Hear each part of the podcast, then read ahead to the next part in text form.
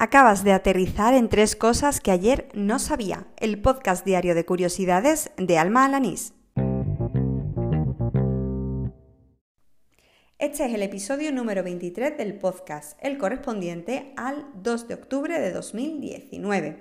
Hoy estoy grabando un poco más tarde de lo habitual, casi tanto como los días de la semana pasada, pero la razón es muy distinta.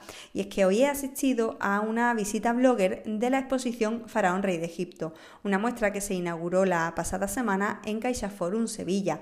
Podrá visitarse hasta el próximo 12 de enero de 2020, así que si me estás escuchando y vives cerca, pues creo que te van a entrar ganas de echarle un vistacillo a esa exposición. Porque mm, cuando venía para casa pensaba que era una buena oportunidad de hacer algo diferente en este podcast. Y es un monográfico, ¿por qué no? Todo lo que voy a contar hoy son datos que he aprendido en esta visita. ¿Te quedas a escucharlo? Yo no sé si es tu caso, pero a mí la civilización egipcia siempre me ha causado muchísima curiosidad, sobre todo porque siempre la imaginamos cubierta con ese halo de, misterio, ¿no? Yo desde muy pequeña, pues todo lo que estaba al alcance de mi mano y tenía que ver con esta civilización, ya fuera una serie, una revista, un artículo, pues intentaba leerlo. Y de hecho, pues recuerdo que cuando estudié historia del arte en el instituto, pues mm, fue una de las etapas que más me gustó. Eh, cuando iba camino de la exposición pensaba que no iba a aprender eh, nada nuevo, que realmente iba a recordar cosas que yo ya sabía y que incluso pues no me iba a servir apenas para este podcast. Pero oye, la verdad es que me ha sorprendido. Una de las cosas que, que he descubierto hoy es que hubo hasta ocho reinas faraón. Me imagino que si yo te pregunto por una reina faraón, pues la primera que se te viene a la mente es Cleopatra, que es la que se nos viene a todos. Yo también conocía a Hatshepsut, por lo que te comentaba antes, por haber estudiado historia del arte en segundo de bachillerato. Pero, por lo que, por lo que nos comentaba la guía, pues no fueron esas dos únicas, hubo muchas más. Y la verdad es que es un dato que me ha parecido muy curioso, porque hasta ahora yo siempre pensaba que el faraón era mm, sobre todo un hombre. De hecho, pues creía incluso que Hatshepsut, a la que intentaron borrar eh, de la historia, Em, lo había hecho precisamente porque lo habían hecho porque era una mujer, pero no. Por lo visto quisieron borrar su rastro de la faz de la tierra porque accedió al poder con un golpe de Estado. Una de las cosas que más me ha sorprendido es la imagen errónea que tenemos de los esclavos en la civilización egipcia. Por lo visto, no tiene nada que ver con lo que nos han mostrado las películas hasta ahora. De hecho, eso que tenemos en el imaginario colectivo del esclavo construyendo las pirámides bajo el sol abrasador y el yugo del amo, pues nada, nada, no tiene nada que ver con la realidad. Em, por lo visto estaban bastante bien tratados y se conserva algún que otro documento de esclavos que denunciaron a sus amos por no darle el trato que se merecían. Em, esa imagen que tenemos viene sobre todo más bien heredada de las civilizaciones griega y, eh, y romana. Los que no salían tan bien parados eran los prisioneros de guerra. Por lo visto, a los prisioneros de guerra sí que los ponían a trabajar de sol a sol.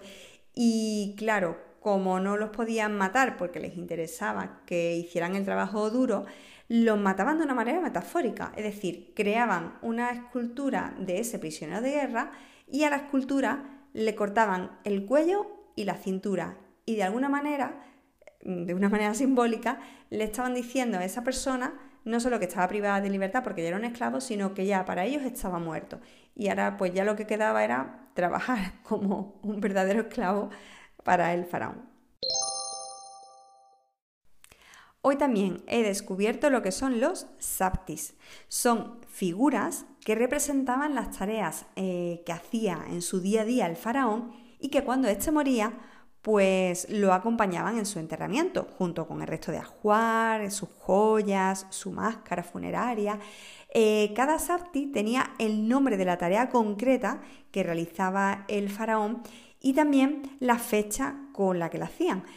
¿Por qué se hacía esto? Porque se suponía que el faraón en su otra vida, porque para ellos la muerte no era el final, sino era simplemente un paso hacia otra vida, pues se suponía que el faraón en esa otra vida tenía que seguir haciendo sus tareas, pero claro, su cuerpo ya estaba fallecido.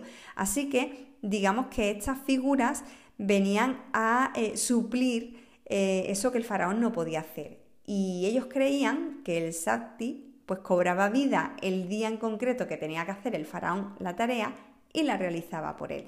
Además, otra cosa curiosa, y es que eh, por lo visto las ciudades se distribuían en torno al Nilo en la zona este mientras que las tumbas y las ciudades funerarias se ubicaban en el lado oeste del río Nilo.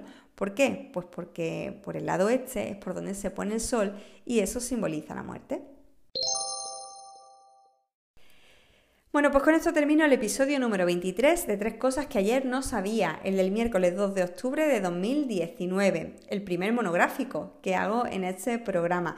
Me marcho recordándote que puedes seguirme en anchor.fm, en Spotify, en Ivos, bueno, en tu podcast habitual si es que añades el RSS o incluso puedes que ya si buscas Tres Cosas que ayer no sabía aparezca directamente el programa como por ejemplo en Apple Podcast. Ahí desde hace muy poquito ya me puedes encontrar y de hecho si me escuchas en esa aplicación, pues no estaría de más que me dejaras una pequeña reseña. Si es de 5 estrellas, mejor que mejor. Y ya de camino, pues te pregunto si, bueno, pues qué te ha parecido este monográfico. No sé si te parece oportuno, si te gustaría eh, escuchar programas parecidos a este en futuras ocasiones. La verdad es que si para comentarme algo así o darme cualquier otro feedback, ya sabes que me puedes encontrar en Twitter con el usuario arroba almajefi y bueno, todas las críticas positivas o negativas, siempre que sean desde el respeto, serán bienvenidas. Lo dejo ya por aquí, pero te espero mañana. espero que sea antes de esta hora, pero no me falles, ¿eh? ¡Hala! ¡Con Dios!